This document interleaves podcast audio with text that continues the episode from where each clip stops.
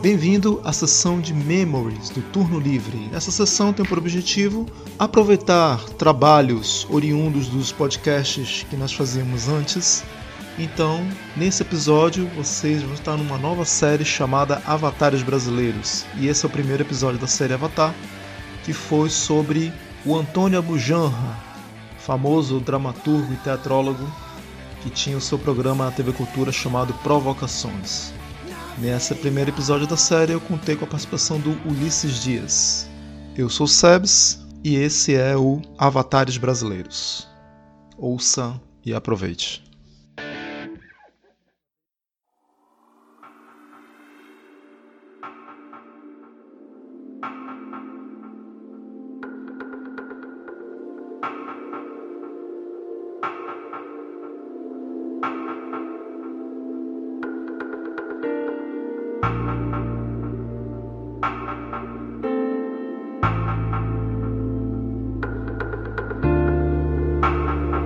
Pronuncio a palavra futuro, a primeira sílaba já pertence ao passado. Quando eu pronuncio a palavra silêncio, eu destruo o silêncio. Quando eu pronuncio a palavra nada, eu crio algo que não cabe no que ainda não existe.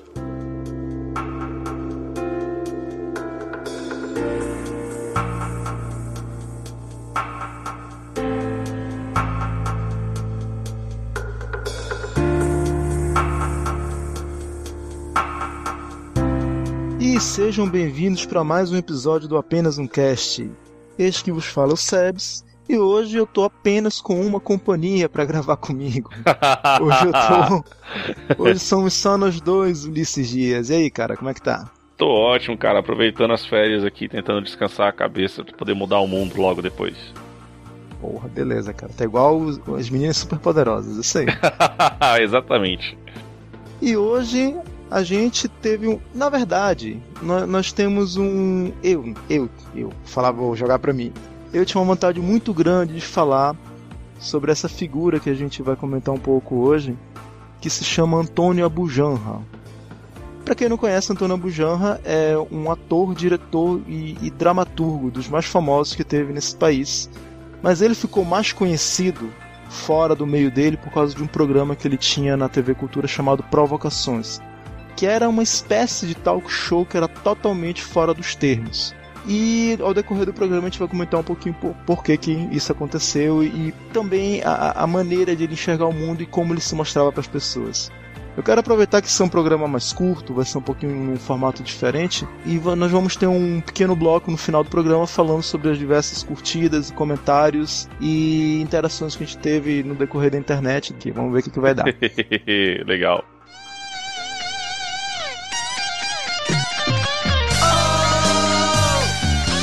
Apenas um cast cotidiano em estéreo.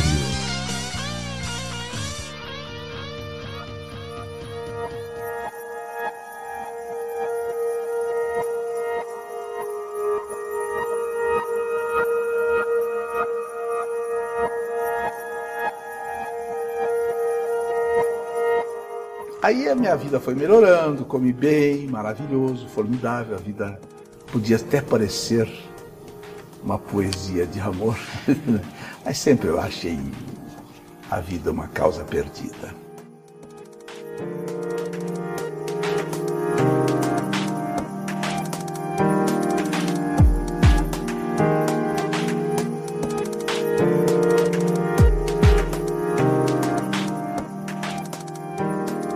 Então, Sebs, por que, que você gosta tanto do Abujan assim? Cara, eu conheci o Abujanra a primeira vez em 1995. Meu pai, ele gostava muito de assistir a TV Cultura. Acho que Aham. foi um, pouquinho puxado dele que eu aprendi a gostar da TV Cultura também. E além da TV Cultura ter uma puta programação infantil, ela também tinha uns programas bem assim instigantes. Tinha o Roda Viva e tinha o Provocações. A partir do ponto que o Ambujanra, que a gente falou no início, que ele era um ator, diretor e dramaturgo, ele ficou principalmente mais conhecido por causa do trabalho dele na dramaturgia. É, eu queria falar que quando ele criou esse talk show, ele ele tava ele conta isso nas entrevistas dele, ele, tava com a ideia de fazer um não talk show nos moldes tradicionais, tipo Jô Soares, Uhum. tipo Jimmy Fallon, tipo aquele que é super famoso, que tem lá na gringa, um velho de óculos, não lembro o nome agora. Mas é, ele queria uma coisa que fosse mais um, um, um, misto. Ele comenta isso com aquele programa que tinha da Marília Gabriela, que era meio com cara a cara, só que instigando o cara, provocando o cara. Por isso é que o nome do programa é Provocações. E eu vendo esse programa pela primeira vez, cara, eu fiquei fascinado porque não era para minha faixa etária. E eu ficava interessado de como ele acuava os entrevistados dele, como ele fazia perguntas assim cruas, coisa que eu nunca tinha visto em canto nenhum, cara. Então, você tava falando antes do Rory King, tá? Que era o, o velho Jock que você tinha falado um pouco antes. Porra, beleza. Na verdade, eu também assistia TV Cultura, assim, porque, porque era uma programação diferente, né? É, tinha lá Castelo Ratimbum, tinha, tinha uns programas, assim, que eu achava bem divertidos, assim. E o Abu Janra, eu realmente conheci ele por causa do Provocações, do programa que, que, que a gente vai falar daqui a pouco. Mas assim, antes de falar disso, eu queria falar um pouco assim sobre a história dele. Eu vi um vídeo aqui muito legal que eu vou colocar no, no link aqui embaixo. O Abu Janra, ele era um cara extremamente pessimista com o Brasil. Ele dizia sempre que o Brasil é uma merda, que o Brasil só piorou culturalmente, educacionalmente e tal, né? Isso é uma coisa assim que é interessante, né, Sebs? Porque porque ele é um cara que, que não, não, não, tem essa visão positiva das coisas, assim. Ele sempre acha que tá tudo ruim e vai ficar pior, né? Tem uma frase da Bujan, a gente vai entrar na parte das frases também depois, que é muito emblemática para mim, que ele fala: Eu enxergo essa frase de uma maneira diferente, por um lado otimista, mas de repente é uma coisa minha. Mas a frase que dele é assim: A vida é uma causa perdida. É. E ele fala isso o tempo inteiro. Todo mundo que, que escuta e vê essa frase, e ele vive repetindo essa frase direto, acha que é uma coisa totalmente pessimista e de repente até é. Só que no meu entender, meio Paulo Coeliano, digamos assim, quando ele fala a vida é uma causa perdida, eu entendo, tá tudo perdido. Ou seja, faça o que você achar melhor. Faça, dê o melhor de si para você tentar conseguir as coisas que você quer, ou para você tentar melhorar a sua vida. É tipo, ela te liberta, ela te tira as amarras, ou seja, você vai morrer de qualquer jeito. Eu via nesses termos, a vida é uma causa perdida porque no final todo mundo vai morrer, cara. Ninguém vai levar nada e enfim, né? É, é uma maneira de ver as coisas e tal. Mas assim, é, o Abu Janra, ele é formado em jornalismo e ah, é filosofia. Não, então, mas é isso. Por que, que ele é formado em jornalismo? Ele tava contando essa história, assim. Que ele, ele foi fazer no Rio Grande do Sul porque ele fugiu de casa. Sim. e aí foi morar com o irmão dele lá. Ele falou: pô, qual é o curso mais rápido que tem aqui? Aí o curso mais rápido, já na época jornalismo era o curso, né? Etc. É, era jornalismo e filosofia, né? Aí ele começou, Caraca. entrou na universidade, se decepcionou. Foi uma das primeiras grandes decepções da vida dele e tal. Jornalismo. é, não, a universidade para ele era uma decepção. Ah, a universidade era uma decepção. Isso, isso. Aí ele foi e falou: pô, eu quero sair desse país, esse país de merda eu quero ir embora, assim. Ele ficou o tempo da universidade arrumando um jeito de sair, guardando dinheiro e tal. E aí ele foi para Espanha, chegou em Madrid e pensou agora, agora eu vou virar um intelectual, agora eu vou virar um sábio, né? E escrevia poesia e tal. Aí chegou lá e se decepcionou de novo, assim, falei, porra, cara, eu não tô ficando mais inteligente, tô ficando aqui normal, não tô conseguindo, sabe, me sentir uma pessoa que tá crescendo. Aí ele fez o que todo mundo nesse século quer fazer, né? O que, que todo mundo quer fazer? Largar tudo e viajar de mochilão. Cara, ele fez isso em, em, que década? Ah, em 50, não sei se 50, final da década de 50. Nossa, então ele foi mais inovador do que o movimento hippie, né? Que pregava essas coisas de paz, amor, liberdade, principalmente a liberdade, de você poder viajar para qualquer, qualquer lugar. Aí o que, que ele fez? Ele viajou pelo norte da África, né? Pegou o dinheiro que ele tinha. Caraca, maluco. Aí ele foi para Marrocos, aí saiu andando pela Tunísia. Ele conta, inclusive, que, que o, ninguém garantia segurança para ele, né? Brasileiro e tal, naquele lugar esquisito e tal. Aí ele falando que o trem, que ele, ele ia pegar um trem, aí ele resolveu chegar mais cedo na plataforma, pegou o trem anterior. O trem que ele ia pegar explodiu, morreu todo mundo. Caraca! Aí, beleza, continuou viajando pelo norte da África. Aí foi Não, pro A vida Egito. do cara é um livro do Jack Kerouac, né? É, é tipo foda, isso, né? cara. É foda, é foda. Aí desceu, foi até o Egito e tal. Aí no Egito ele conseguiu ir até a Turquia Aí na Turquia ele foi pegou um navio, né? Com o resto do dinheiro que sobrava, um navio horrível, assim, carregando coisas horrorosas, ficava vomitando na porra toda e tal. e aí chegou, o navio ia até Marsella, né? Sem dinheiro, doente, na merda mesmo, assim, sabe? Aí foi lá no consulado, no vice-consulado lá em Marsella, bateu na porta. Quem era o vice-cônsul? Quem era o vice-cônsul? João Cabral de Melo Neto. Quem é esse cara? Não, um dos maiores poetas de todos os tempos, um dos maiores intelectuais brasileiros, era vice-cônsul na época, né? Que massa. Aí ele abriu a porta e tal. Aí ele falou, aí contou a história para ele. Não, olha só, eu é estudante e tal, tô passando fome. aí contou a história dele, e João Cabral ficou apaixonado por ele, falou: "Não, pode vir morar comigo". Ele ficou 28 dias morando com o João Cabral, né? Nossa, velho. Só que na, na época, todos, o João Cabral era um cara que, que era tipo um, um agregador, né? Então todo mundo gostava dele. Então ele ficou esse tempo todo conhecendo gente, sabe? E aí foi aí que ele resolveu que, que a vida dele começou a deslanchar, né? E, e, aí ele ficou lá um tempo lá com o João Cabral, estudou um pouco na França depois. E aí quando ele voltou pro Brasil, voltou com uma extrema expectativa assim, em cima do trabalho dele. E aí ele continuou, mas ele, ele falava uma coisa que ele fala muito, né? Não sei se você já, você já ouviu ele falando isso, assim. Que ele é movido por fracassos. Assim. Volta e meia contando a história dele e até a gente indo depois para falar do programa e tal. Tudo isso se pauta muito nas frases dele. Tem várias frases dele que são famosas, né? Ele fala que a, a, vida dele é, parece que é feita de fracassos, né? Ele fala, ele fala assim: tive mais de 100 fracassos e para mim não tem a mínima importância. Para um artista, o fracasso e o sucesso são iguais os dois são impostores. Ou seja, ele enxergava os dois como uma coisa normal do processo. Ele nem ficava triste por causa do fracasso e nem deixava subir a cabeça por causa do sucesso. Pois é, e assim, é, é interessante também, é, porque na verdade, ouvir o Abu Janra falando é, na verdade, ir contra tudo que a gente prega no senso comum mesmo, sabe? E é, e é por isso que ele é tão tão instigante, né? Provocador no fim das contas. Provocador, um provocador. É, porque tu, tu, tu, tu ouve o cara falando assim com, com a cultura erudita, assim, o cara que leu dois mil, cinco mil livros de tudo quanto é coisa, que, que já conheceu gente do mundo inteiro. E aí ele vai lá e fala com propriedade sobre as coisas, assim. Porque se a gente for parar pra pensar, Ulisses, para a grande maioria das pessoas, quando você fala erudito ou, entre aspas, culto, você imagina aquele cara que, entre outras coisas, lê muito, você já meio que cria aquela aquele quebra-cabeça você monta de um cara de óculos, um cara na biblioteca, um cara de uma certa idade ou com certos gostos mais refinados. E nem sempre assim. E muitas vezes tem outros, as pessoas que são críticas a esse tipo de pessoa que falam o seguinte: ah, o cara viveu a vida nos livros, ele pode ser culto, mas de vida ele não sabe nada. Tem muita gente que fala aí. Meu pai é uma dessas pessoas. Ele, meu pai é o tipo de, de pessoa que ele tem uma experiência de vida extraordinária, mas ele não é um cara tão culto.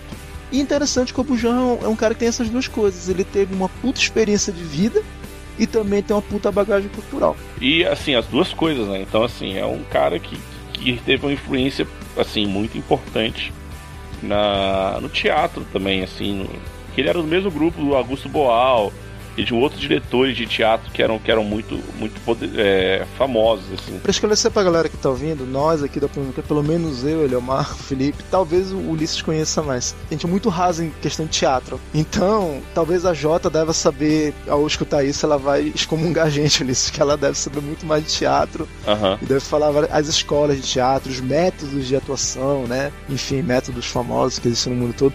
Mas ele, isso era o nicho dele, era realmente o teatro. Isso vem toda entrevista que ele dá, ele fala, né, que teatro era a vida dele, é o que ele realmente gostava de fazer e tal. É onde ele realmente se é que se pode dizer assim, ele se realizava, ele enxergava um sentido para a vida dele. E era uma influência muito grande, mas ele não, ele não trabalhou só no teatro também, na verdade. Ele trabalhou com cinema, trabalhou com televisão muito tempo. Pra, pra, pra galera que ainda não, não sacou quem, de quem a gente tá falando, bom, se bem que essa referência vai ser velha pra caralho, só pra quem tem mais de 30, né? Mas vamos uh -huh. lá. Tinha uma novela em 89 chamada Que Rei Sou Eu. Caraca, é dele, é verdade. Uma puta novela muito foda, que era a primeira vez que a Globo fez uma aventura de capa e espada e transformou em novela. Que Que Rei Sou Eu, de 89, era literalmente isso, uma aventura de capa espada. Eles criaram um reino fictício, não sei se era na Europa ou era na América do Sul, agora não me lembro, chamado Avel, Avelar ou Avelan, um negócio assim, e que era ligado à coroa portuguesa ou à coroa hispânica, eu também não lembro, por mais de 10, mais de 20 anos aí. Mas eu lembro que era uma novela que inclusive os homens gostavam de assistir, porque era uma novela de aventura. E o Abu Janra, ele fazia o papel do bruxo malvado, do maior vilão da novela, que era chamado Ravengar. Uhum. É hilário, cara. A gente vai colocar vídeos dele aí, dele interpretando Ravengar que inclusive ele fala depois que a novela não ficou nada do que ele queria, ficou tudo uma merda. ele não esperava nada disso. E tem uma peça, um ensaio na verdade, que é um monólogo e a primeira frase do monólogo ele fala: "A maior merda que eu fiz da minha vida foi ter feito Ravengar". Aí começa o monólogo.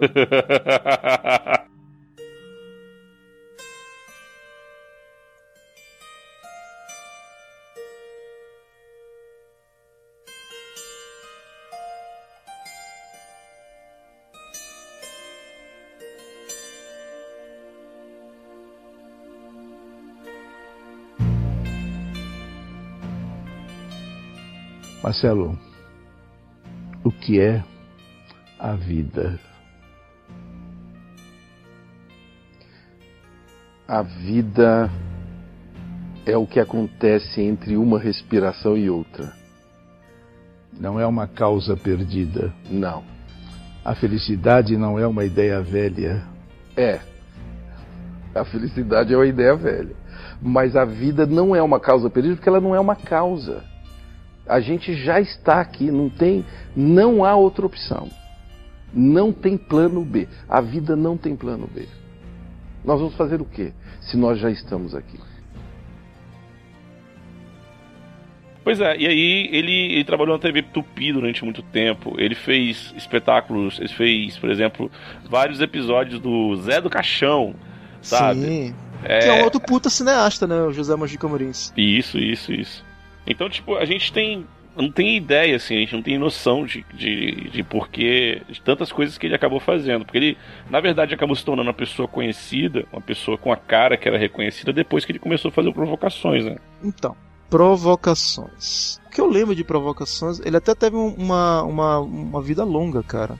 Teve mais de 20 anos. Ele morreu fazendo o programa e eram basicamente um programa de entrevistas, né? Ele chamava diversas personalidades, artistas, cantores, atores e até gente comum. Eu vi, por exemplo, um programa que ele entrevistava, olha só que interessante, uma menina que era filha de um dos maiores cafetões do Maranhão. E esse cara ele tinha vários prostíbulos, ele era dono de vários prostíbulos e ele tinha uma filha. Essa filha ele chamou para conversar para saber o que, que é isso, né? Como é que é, como é que é esse mundo, né? E era uma puta entrevista muito interessante. Uma puta entrevista. uma puta entrevista. a filha desse cara dava para ver que ela era uma pessoa bem limitada em termos de de falar mesmo, ela não falava direito, tinha vários erros de linguagem, era uma pessoa assim, humilde, entre aspas, porque era cheia da grana por causa que o pai era dono de vários puteiros, né? Mas ela falava várias coisas interessantes, cara. Então, pois é, ele resolveu fazer o programa há muito tempo, né? Ele ficou 17 anos querendo fazer o programa sem conseguir fazer. Aí na época, ele tinha uma. Ele, ele, ele conhecia o pessoal da Bandeirantes, o pessoal do Saad e tal, o Saad. E ele foi no enterro do Saad quando ele morreu, que era o presidente da Bandeirantes. E lá ele encontrou o cara que era o, o diretor de programação da Bandeirantes. E achava que o cara odiava ele, já tinha demitido ele quatro vezes na Bandeirantes. Aí o cara, não, mas você é incrível e tal, por que, que você não vem e faz um programa aqui? Aí ele foi lá e foi fazer o Provocações. Aí ele pegou um estúdio da Bandeirantes para poder fazer, ele gravou um monte de entrevistas, gravou com o Tiazinho.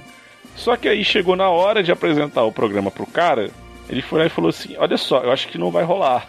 Por quê? Porque eu fui demitido. aí o cara que tava por cima foi demitido. Aí o que que aconteceu? Ele foi mostrando para as outras televisões, foi na CNT, foi, foi na Globo também. E aí, na TV Cultura, o diretor de programação da TV Cultura era um ex-aluno dele. Aí quando ele encontrou com ele, é, encontrou com ele, falou: "Mestre, um amado mestre" e tal. Aí ele lá e mostrou o programa e falou: "Não, vai ser, vai ser aqui, vamos fazer e vai ser incrível" e tal. O programa Provocações durou de 2000 até 2015, ou seja, 15 anos no ar. Porra, 15 anos no ar para um talk show totalmente fora dos termos comuns. A gente pode falar literalmente que era uma coisa underground mesmo, Provocações. Pois é, que nem tu falou, né, cara? É, várias entrevistas, pô, Rita Cadillac, Ratinho, Eva Vilma, Clodovil. Tem uma muito boa, cara, que é ele com aquele, aquele ator velho, o. Aquele que tem a voz poderosa, o Pereio. Aham. Uhum. Ele Esse entrevistou o Pereio. Puta, essa é uma das melhores entrevistas. Cara, Maguila, Ziraldo, Tim, Agnaldo Timóteo, Luiz Gonzaga.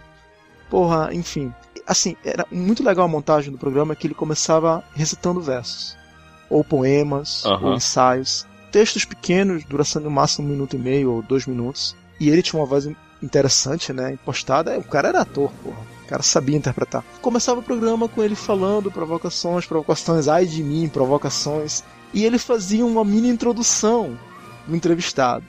Então, por exemplo, ele ia entrevistar, vamos dizer que ele fosse entrevistar o Ulisses. Ele começaria assim: ele foi punk nos anos 90, é, teve um blog, não sei o quê.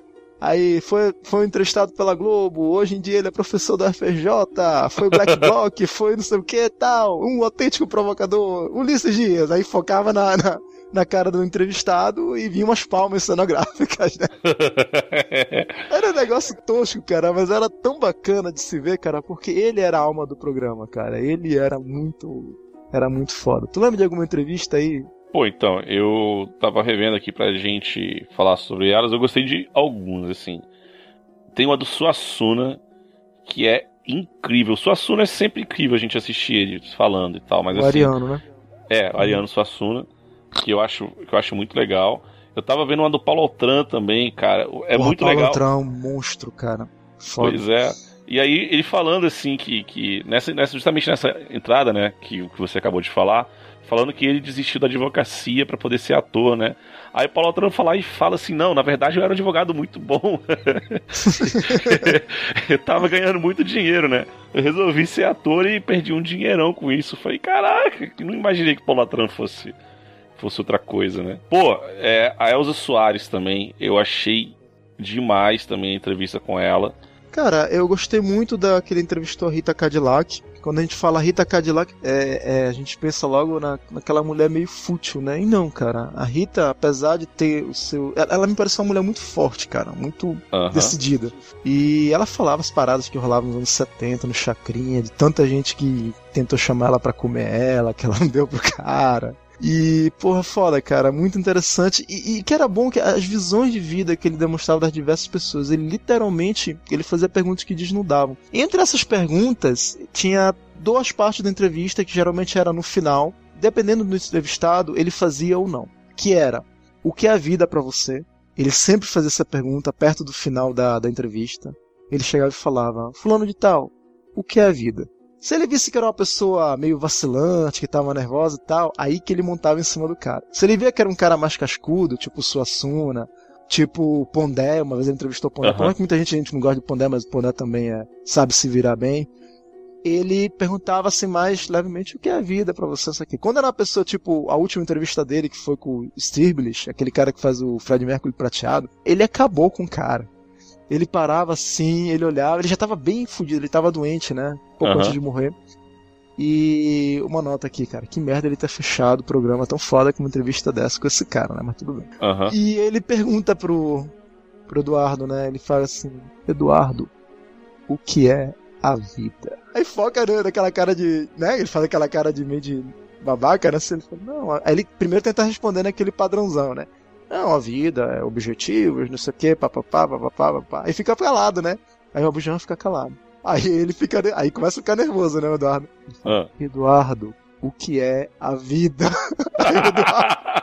Aí ele muda, cara, completamente. A resposta que ele deu atrás, ele muda. Ele fala: Não, não, eu tenho que dar uma resposta mais arrojada.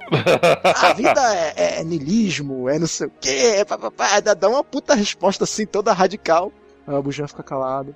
Aí ele fala: Eduardo, o que é a vida?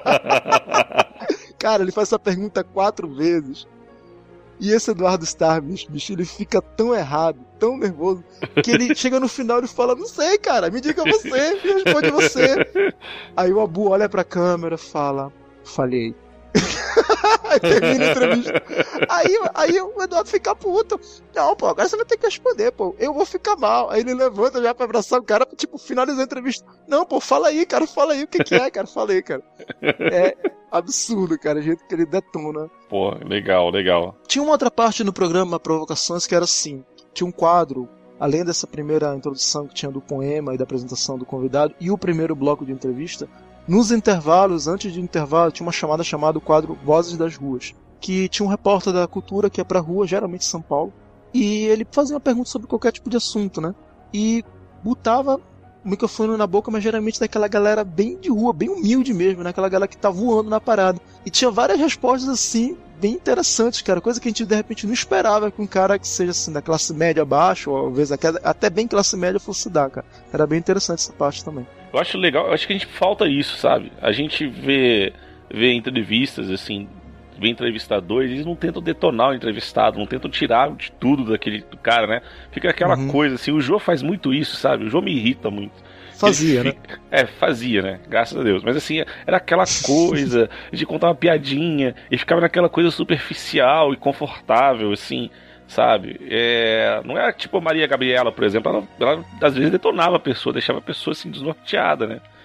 Aí é foda, assim. Outro programa que fazia muito bem isso e agora não faz mais é o Roda Viva, que agora virou Roda Presa, né?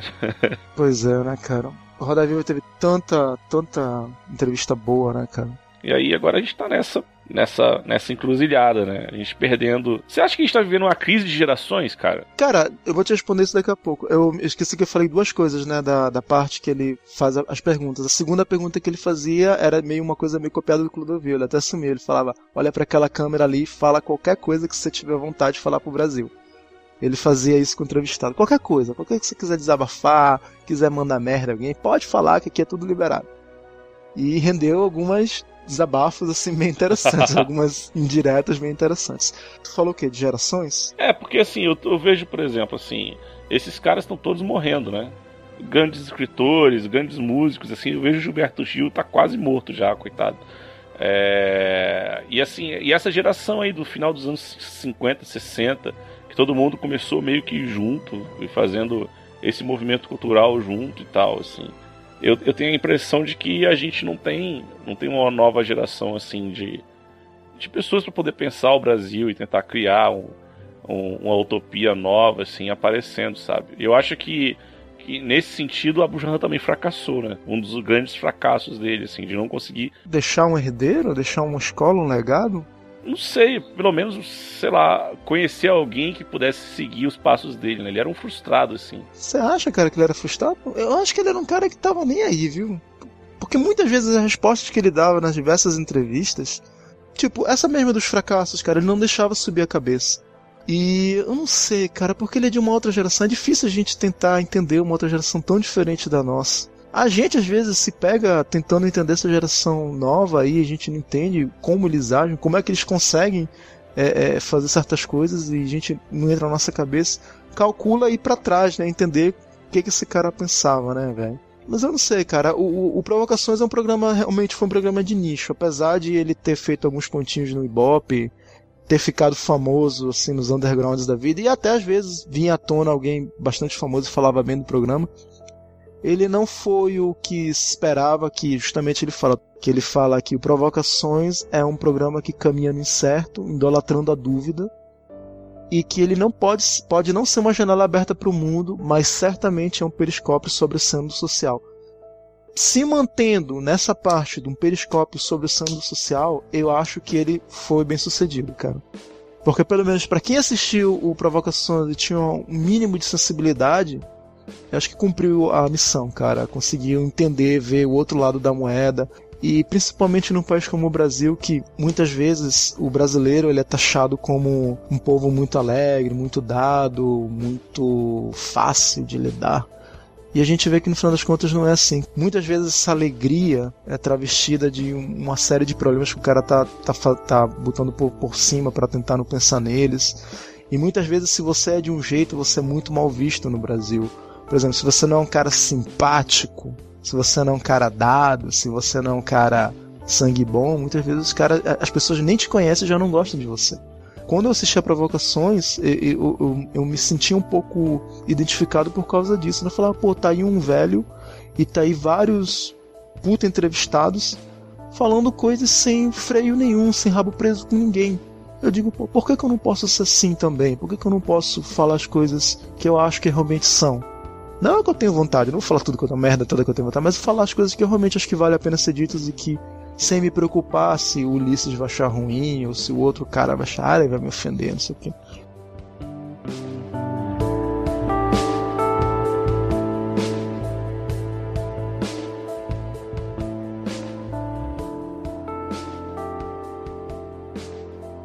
A imaginação é criadora, a razão não é, entendeu?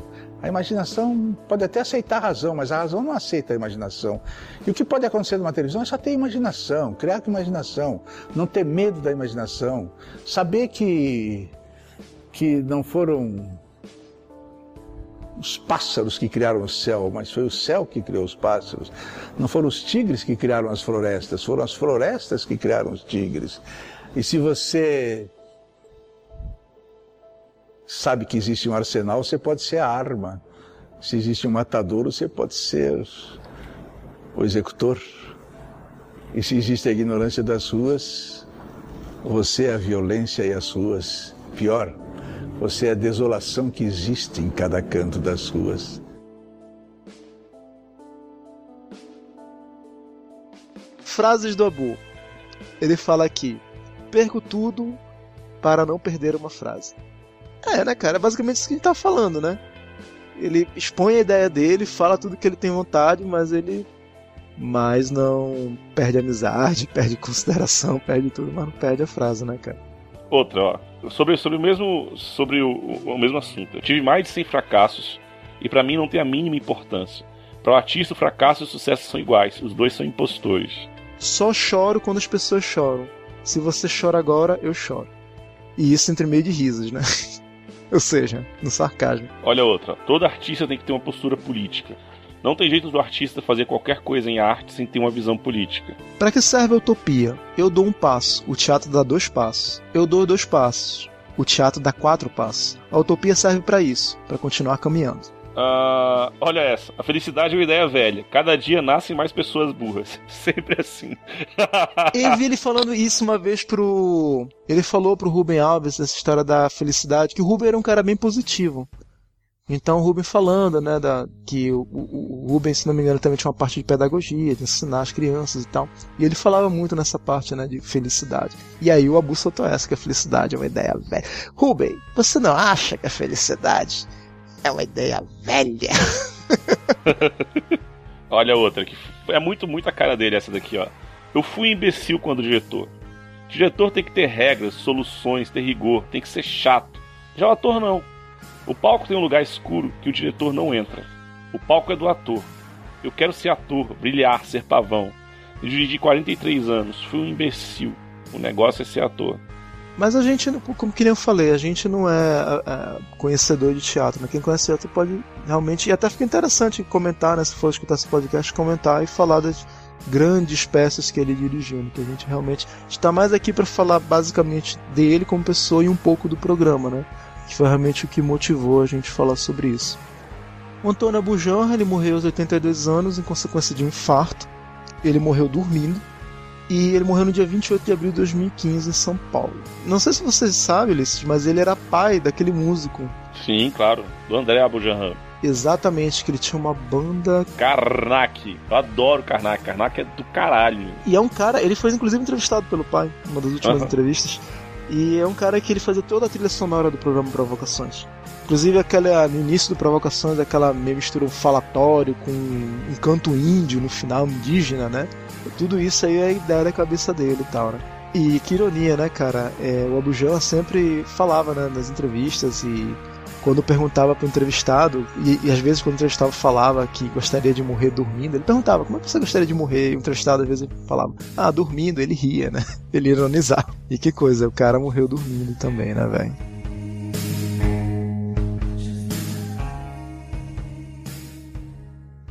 Caminhando no incerto e idolatrando a dúvida.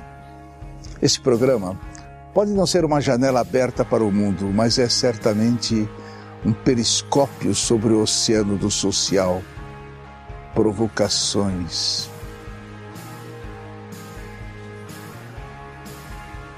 Sebastião, responda para mim.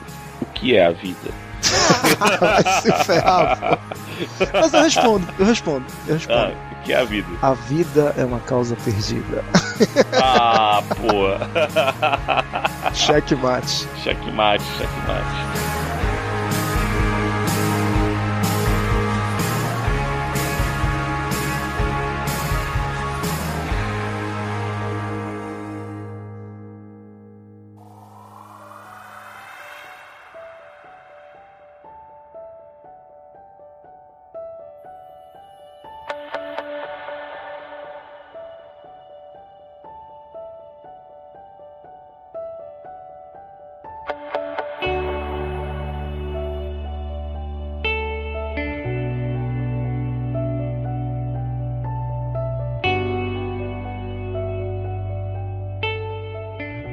É isso, pessoal. Chegamos ao final mais uma vez.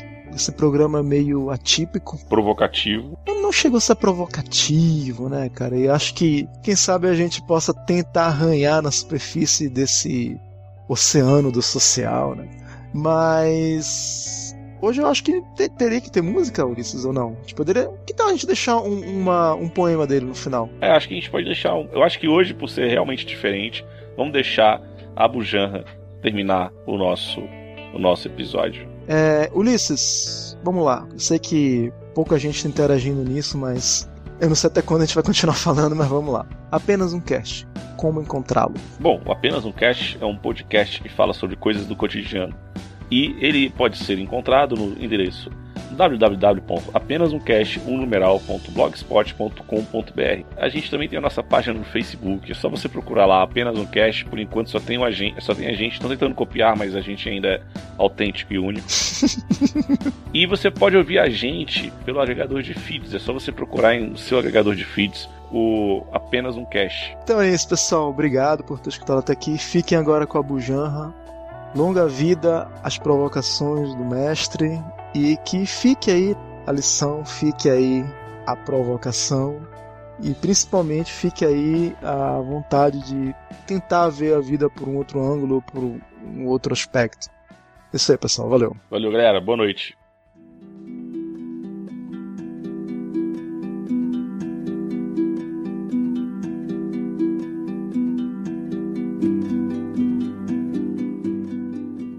Um dia, tudo será memória. As pessoas que andam naquela rua, as gentis, as sábias, as más, todas, todas terão memória. O mendigo que passa sem o cão, o ginasta, a mãe, o bobo, o cético, a turista, Deus, Deus inclusive regendo o fim das coisas memoráveis, também será memória.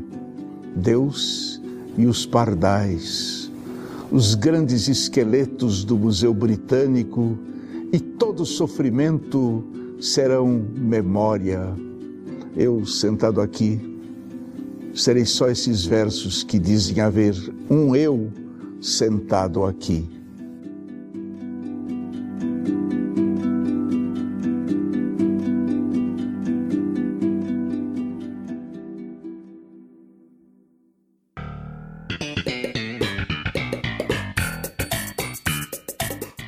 Então, conforme o prometido, vamos agora para um bloco de leitura de comentários no blog. O Ulisses teve que dar uma saída e eu convoquei no lugar dele alguém que estava sumido há mais de dois meses que esse cidadão não aparece no apenas um cast. Não é Eliomar Júnior? É, rapaz, quem tá vivo aparece.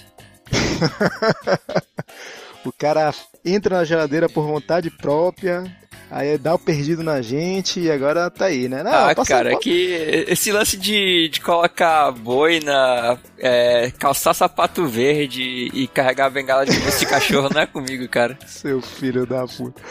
E aí, não, eu só participo se for pra uma leitura rápida, uma coisa rápida, leitura de comentários, eu tô aí. Pô, cara, é bom saber que não são só números, né? Existem pessoas realmente.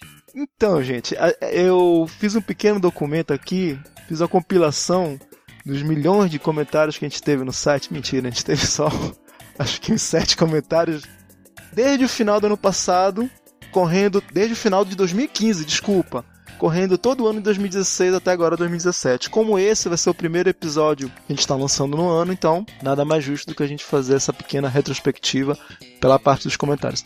Então eu vou logo lendo aqui o primeiro, Alemão. No episódio 32, aquele que a gente falou da geração Y, a Luísa, que é um ouvinte, ela é conhecida da galera da Podesfera lá por causa daquele grupo do Telegram. Ela faz parte do grupo, um dos poucos ouvintes apenas que não tem podcast nem nada que fazem parte. E ela comenta assim: Oi, gente, olha a coincidência. Ontem mesmo estava falando com o povo lá do grupo de podcast do Telegram, que nem citei, sobre indicar um podcast para meus alunos ouvirem e, para minha surpresa, poucos saberem o que é um podcast. Daí até brinquei e me senti mais jovem do que eles, porque essa geração sabe mais dessas novidades, que não é tão novidade assim, do que nós. Aí vem hoje aqui, escuta esse episódio e ouço que os alunos nem têm e-mail, algo que para nós foi uma novidade durante toda a adolescência. No, no caso dela, né? E para eles é algo obsoleto. Quanto à troca de curso e profissão da nova geração, lembrou-me muito um texto do Rubem Alves. É muito cedo para decidir. Trabalho com eles sempre na minha primeira aula com o terceirão. Algo como dar alívio para eles nessa época de cobranças e autocobranças. Pois é, cara, é aquele, é aquele. Não sei se tu lembra, mas daquele episódio que a gente falou sobre a geração Y, conflito de gerações e tal. E como tu é professor e o Ulisses também, né? Ela se sentiu identificada porque ela também é professora, pelo jeito, né? Sim, sim, ela falou aí pela forma, acho que ela trabalha com ensino médio. É, terceirão e tal, né? É, deve ser o terceiro ano do ensino médio, isso aí, com certeza. E ela tá indo bem, Que é viu? quando o pessoal, o pessoal tá indo pro vestibular, aquela coisa toda. Pô, indicar Rubem Alves, cara, eu tava lendo outro dia Ostra Feliz no Faz Pérola, porra, muito bom, cara. Um dos atores favoritos que eu tenho. Pô, Luísa, muito obrigado. Espero que você apareça de novo. Eu sei que já tem quase dois anos aí que você não aparece, mas se você estiver ouvindo isso, dá um pulo lá no apenas no cast, vai, não dói. Pode escutar e dar uma comentadinha se der tempo pra você. Vamos lá, qual é o próximo que a gente tem aí na lista, Alemão? Então, seguindo a lista, a gente vai pro episódio número 34, o som que nossos pais curtiram. Cara, esse episódio em particular eu escutei ao lado da minha mãe e foi uma experiência muito legal. Mas vamos lá. O Bruno Aldi, ele é do podcast Los Chicos. Ele comenta: ótimo cast, gostei do formato, colocando de fundo algumas das músicas citadas. Meus pais sempre gostaram de rock nacional, então temos até hoje o disco do Led Zeppelin, Pink Floyd e por aí vai. E foi por eles que adquiri meu gosto musical atual, apesar de meu pai adorar alguns sertanejos e pagodes, mas essa parte acabei não gostando tanto. Abraços e parabéns pelo ótimo episódio. Pô, Bruno Aldi, muito obrigado, cara. Pois é, Bruno Aldi, que é do podcast Los Chicos, um dos podcasts que tá ficando famoso, cara. Os caras estão crescendo. Podcast de imigrantes guatemaltecos e salvadorenhos. Olha aí. Esse é o sacanagem. Mas é muito bom, cara. Eles fazem leitura de notícias, eles têm episódios sobre cultura pop. Acessem Los Chicos e, pô, Bruno Aldi dos estandartes, cara. O cara tá. Não sei se tu já viu aquele meme, Eleomar, no, no, nos comentários do YouTube. Uma foto do Július, do Todo Mundo Odeia Cris, cara, falando. Quando você estiver lendo comentários, estarei aqui. Sim, sim. E o Bruno Aldi é um cara assim, cara. Em vários podcasts que eu, que eu ouço, cara, mas eventualmente eu não comento, mas eu vou na parte de comentários, eu sempre vejo um comentário desse cara. E ele participa de um monte de podcast. Pode participar do nosso, viu, Bruno? Já fazer o convite aí quando der, você participa. Olha aí, bora marcar esse crossover, cara. Ah, faltou comentar que esse, esse episódio que ele falou, o som que nossos pais curtiram, é atualmente o campeão de downloads. Cara, mas ele é super legal de ouvir. Eu acho que ele é muito família também. Ele é bem abrangente, assim. Ele é muito legal. Ajuda, né? Ajuda bastante. Vamos lá. No episódio 35, que é o posterior a esse, o futuro aconteceu? Uma pergunta. Que a gente falou sobre distopias referentes ao futuro e querendo analisar se realmente tudo aquilo que era mostrado nos filmes e nas aulas de literatura aconteceu de verdade. E o próprio Bruno Aldi comenta de novo, né? Ele fala: excelente tema, gosto muito de futuros distópicos. Li quase tudo que foi citado até a podreira do Maze Runner. e sou fã de mais de 1984 e Admirável Mundo Novo. O interessante desses livros é realmente a crítica à sociedade mesmo. Gosto muito de distopias onde o mundo se torna medieval, entre aspas. Após um apocalipse como a Torre Negra e Príncipe of Thorns, esse aqui eu não conheço. Conheço. Gosto quando referenciam tecnologias atuais como magia nesses livros. Abração. Prince of Thorns é uma medieval dark fantasy, assim, e Príncipe dos Espinhos. Ele é, ele é uma literatura recente até, cara. E é, Essa Torre Negra não é aquela do Stephen King? é essa mesmo. Vai sair filme, hein? Tá vindo aí. Beleza. Mais uma vez, obrigado, Bruno Aldi, marcando presença aí. Muito obrigado. Por mais que ele não apareça muito no apenas um cast, Mas o, convite vai ser feito.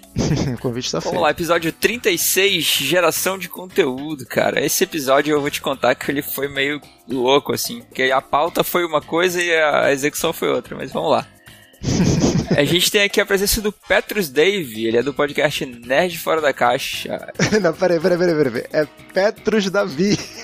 Cara, é porque Petrus é, ele, cara. Petrus é um, é um nome estrangeiro, pô. Convenhamos. Tu vai querer que eu leia um termo em estrangeiro, outro termo em brasileiro, tu, tu fode meu Pô, cérebro. Vou sacanear ele. Vai falar, fala Petrus David.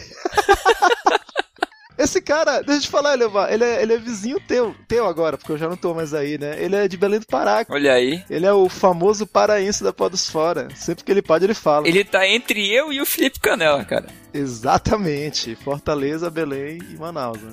Vamos lá. Então, o Petrus, ele é do podcast Nerd Fora da Caixa e também do comentador profissional.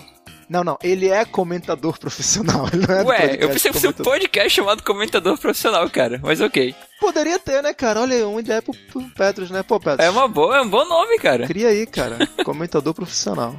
Seria um bom nome pra podcast, sério mesmo. Pelo menos não teria cast no final, né? Como certos podcasts como o nosso, por exemplo. Lendo, lendo comentário. Olá, amigos do Apenas um Cast, tudo bem? Tudo bem, cara. Tá tudo ótimo aqui. Tá chovendo pra caramba o dia inteiro, mas tudo bem. Este é o meu primeiro comentário no podcast? Eu acho que sim.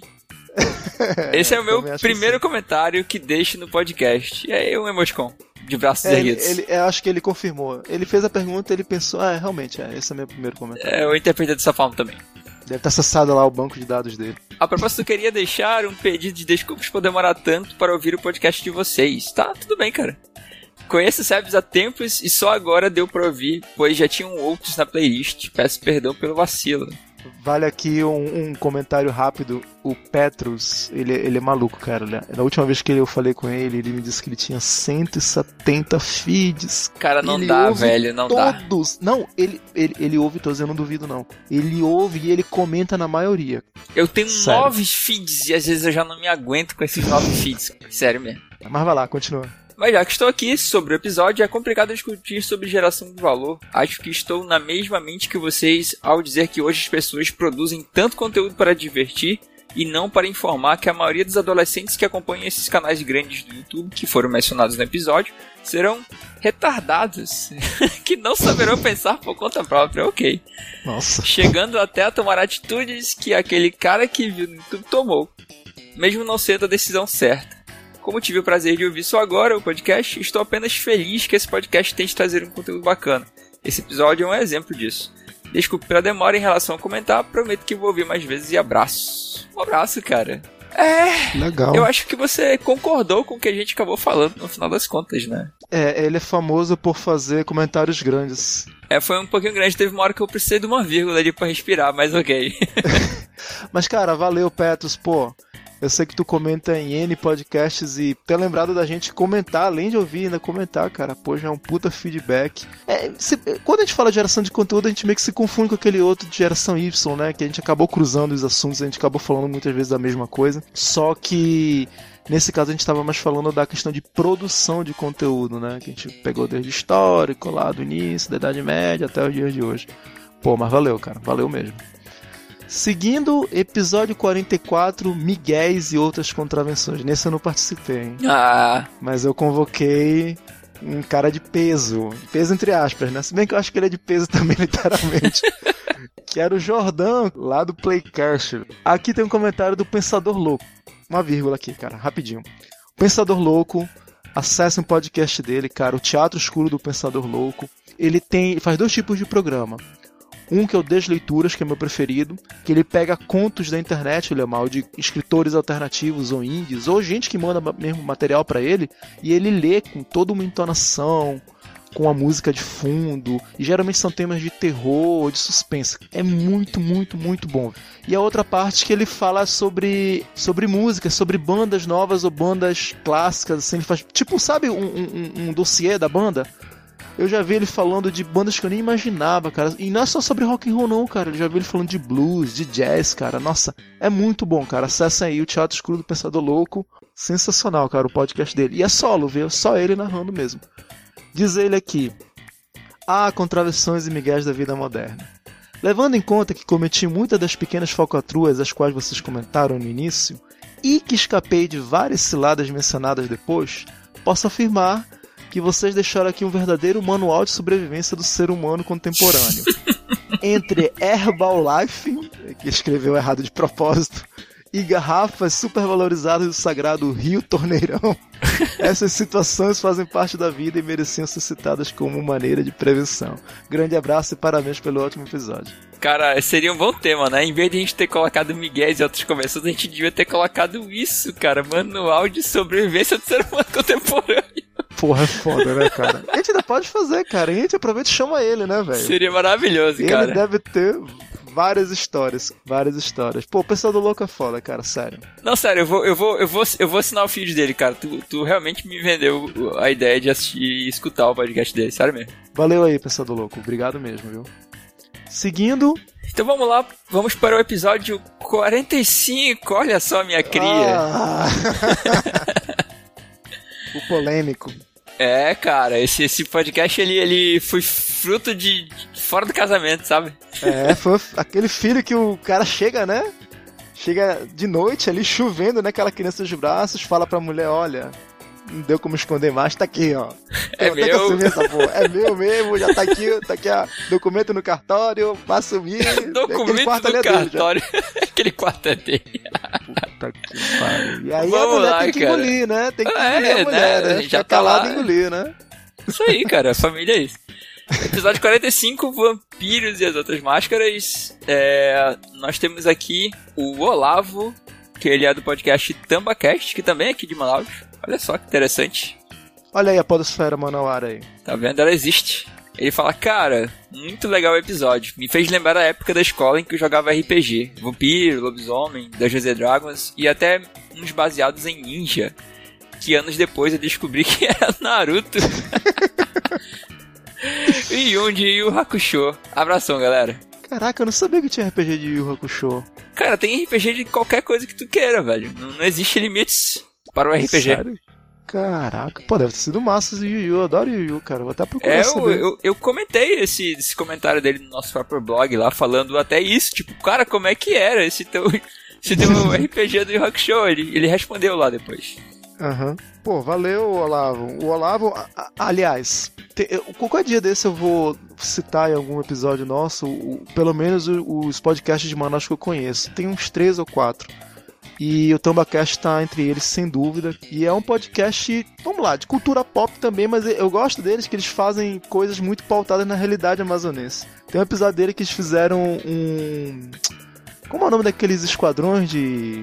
de tipo Changeman? Tem um nome em japonês? Super Sentai. ele fez um episódio Super Sentai só com heróis manauaras, cara. É hilário, velho. Caramba, deve ser colocar o muito link bom. aí, cara. É muito bom, cara. Acessem, cara. Ficou muito bacana, cara. Uhum. Teve mais um comentário nesse post, né? Sim, sim, do Pensador Louco. Olha aí, de novo. Ele fala assim: É o segundo episódio em sequência que ouço de vocês e me vi chorando lágrimas nostálgicas de sangue, olha só. É- é- é- ele já tá entrando no personagem dele. É mais ou menos Já, isso que ele. já. É assim que ele faz na- lá nas leituras lá. Fui jogador de RPG no início dos anos 90 e os da White Wolf, entre eles como GURPS, Paranoia e Tagmar. Eu vou te falar, cara, Paranoia e Tagmar nem eu conheço. Agora GURPS e White Wolf com certeza. Tá falando grego pra mim aí. Eu senti um revival muito grande ao relembrar as noites bem gastas jogando com amigos. Na época, inclusive, escrevi e lancei um jogo e sistema meu. A título de divulgado grátis nos primórdios da internet, olha só, cara. Sabe lá onde foi que esse arquivo foi parar. Que foi Nossa. até bastante jogado em pequenos grupos. Era muito divertido e se perdeu no tempo. Hoje, em Santa Catarina, É, Santa Catarina.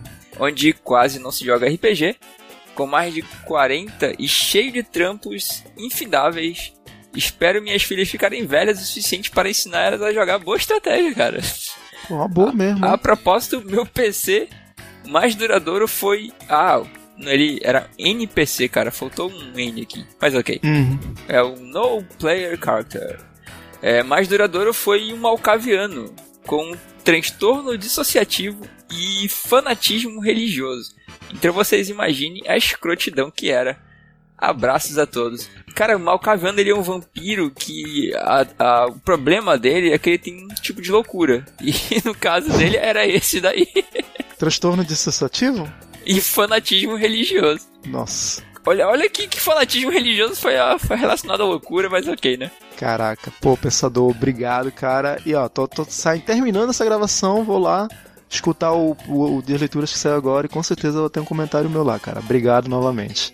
Chegando mais perto aqui de onde estamos agora, episódio 49, Games Decepcionantes. A gente não fala muito de videogame, né, Alemão? A gente gosta muito de videogames. Eu jogo videogame cotidianamente, cara. Mas eu tenho que segurar minha, minha nerdice, né? Que senão vira um podcast de game isso aqui. Até que a gente teve uma, uma boa repercussão com esse episódio, cara. Gente que eu nunca imaginei que ia vir falar comigo, veio falar e comentou que gostou bastante e tal. Entre essas pessoas, o Bessa, do Nerdices a Bessa, com o podcast do mesmo nome, Nerdices a Bessa, ele comenta: Watch Dogs 1 lançou em 2014, enquanto GTA V lançou para PS3 e Xbox 360 em 2013.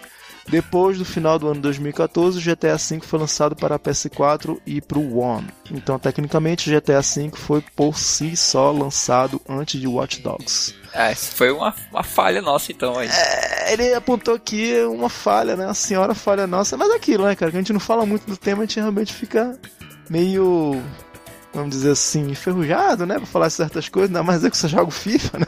Então, mas eu, eu, fui, cara, eu fui gamer muito na época 16 bits, de, do Nintendo 64 pra cá, velho. Pouca coisa eu joguei. Voltei a jogar agora no PS3 e já tô de novo defasado, que a galera só tá jogando PS4 e Shone agora. Tu jogou os dois, Alemão? Eu joguei o 1. Durante um bom tempo, o 2 eu não joguei, eu só vi gameplay dele. E uhum. pelo que eu vi no gameplay, melhorou drasticamente, cara. Agora, em relação ao fato de vender bem ou não, eu acho que tem mais a ver também porque todos esses jogos que a gente chama de AAA, né? Uhum. Eles têm um custo de produção gigante, pô. Tipo, nível de um filme de Hollywood, entendeu? Uhum. E aí acaba que é, é realmente preciso ter um retorno igualmente enorme para poder ser considerado um sucesso. Esse é, é, um pequeno probleminha. Bessa, valeu pelo comentário. Prometo me fazer mais presente no seu podcast. Seguindo, nós temos um comentário do episódio 50, Ruas da Infância, dele, Fábio Masamitsu Murakami.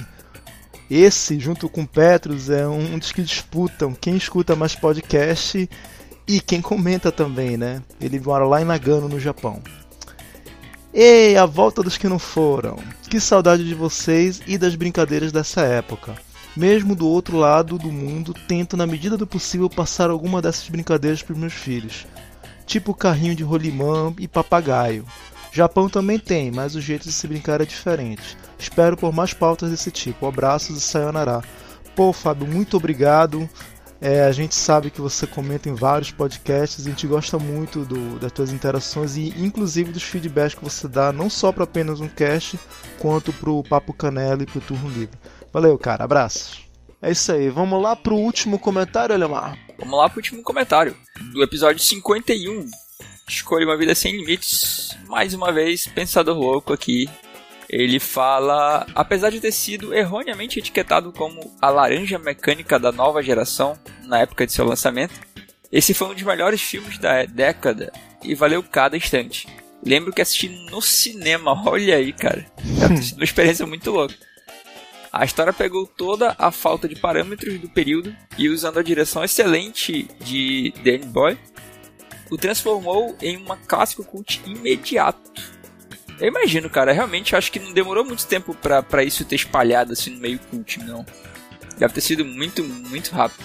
Esse episódio a gente falou sobre Transporting, cara, e é realmente, velho, tem toda uma legião de fãs aí que devem estar tá malucos agora, dia 27, que tá saindo o número 2. Tá saindo o segundo, né, cara? Ele continua falando e o episódio ficou simplesmente perfeito. Fizeram brotar em mim uma nostalgia tão grande que quando dei por mim, estava em um brechó comprando uma camisa de flanela. ah, cara, esse, esse episódio foi feito tipo pro Ulisses, assim. É a cara dele, velho. Ninguém melhor do que ele para estar tá participando desse episódio. Parabéns pelo ótimo cast, como sempre, e mal posso esperar pela sequência do filme. Abração a todos. Caraca, velho. É, é, é, bem a cara do Ulisses mesmo, embora a ideia tenha sido minha. Acho que eu tenho um pé aí no meio indie também. É, cara, no dia que sair o, o famigerado episódio sobre o punk, vai ter o Ulisses e o Felipe lá, vai ser muito bom. Saiu um episódio sobre punk rock no podcast do, do Felipe, cara. O Felipe, que faz parte da Pena do Cast também, ele tem um podcast chamado Papo Canela, e lá ele tem um programa chamado Turno Livre. Saiu um turno livre sobre punk rock, ouçam lá. O Ulisses não participou, ele furou nessa, safado. Olha Mas só. Mas na próxima, quando a gente fizer um sobre cultura punk, eu vou chamar este filho da puta. Esse podcast já tá sendo prometido já tem muito tempo, cara. Quando ele sair, eu acho que ele vai ser muito, muito bom. Tenho é, certeza tem disso. muita história de sabão no cabelo para ficar duro, né? Pensador louco. Pô, o que dizer, né, velho? O cara, além de comentar, ainda faz um puta comentário massa desse. É, e ele, eu imagino que ele tenha vivido essa época mesmo, né? Porque em 96 a gente ainda era moleque, né? Ele já devia ter o quê? Uns 20 e poucos anos, né? Ele tava bem na crista daquela geração mesmo. Ele tem propriedade para falar sobre isso com toda a certeza. É, cara, nessa época dos anos 90 eu tava assistindo desenho na TV. Não tava indo pro cinema ver filme cult, com certeza. e, era, e devia ser aquele cinemão de centro mesmo, né, velho? Aquele barra Boa, pesado. Com certeza. isso aí, valeu, pensador. Obrigado mesmo. Então é isso, pessoal. ficou aí um pequeno resumo dos comentários que a gente teve no decorrer desse período. Espero que hajam mais comentários nesse ano que se inicia agora. E sempre que tiver, a gente vai fazer desse, desse, desse jeito. A gente vai juntar, assim, 7, 8, 9 comentários, dependendo também da quantidade, se tiver mais, então a gente vai fazer com menos tempo. E a gente vai pegar um episódio mais curto e vai fazer desse jeito que a gente está fazendo agora. É um formato que a gente está testando de ter mais interatividade com vocês, que eu sei que tem gente que escuta a gente, mas muitas vezes não manda comentário. Gente, podem comentar, não é difícil. Se você não tem conta no Discos, pode comentar anônimo, pode comentar com o Facebook. Hoje em dia todo mundo tem Facebook. Se você acha que vale a pena deixar um comentário em alguma coisa que você escutou nossa, que achou legal, comente, com certeza a gente vai ler aqui uma hora ou outra. E além de também isso fazer muito bem pra gente, né, cara? Até o podcast continuar com todo o gás, isso faz a gente ter ânimo, assim, é muito legal. Sim, com certeza. Valeu, pessoal, valeu, Leomar. E é isso aí, galera. Até daqui a 15 dias. É. Esperamos por isso. Até mais, pessoal. Tchau.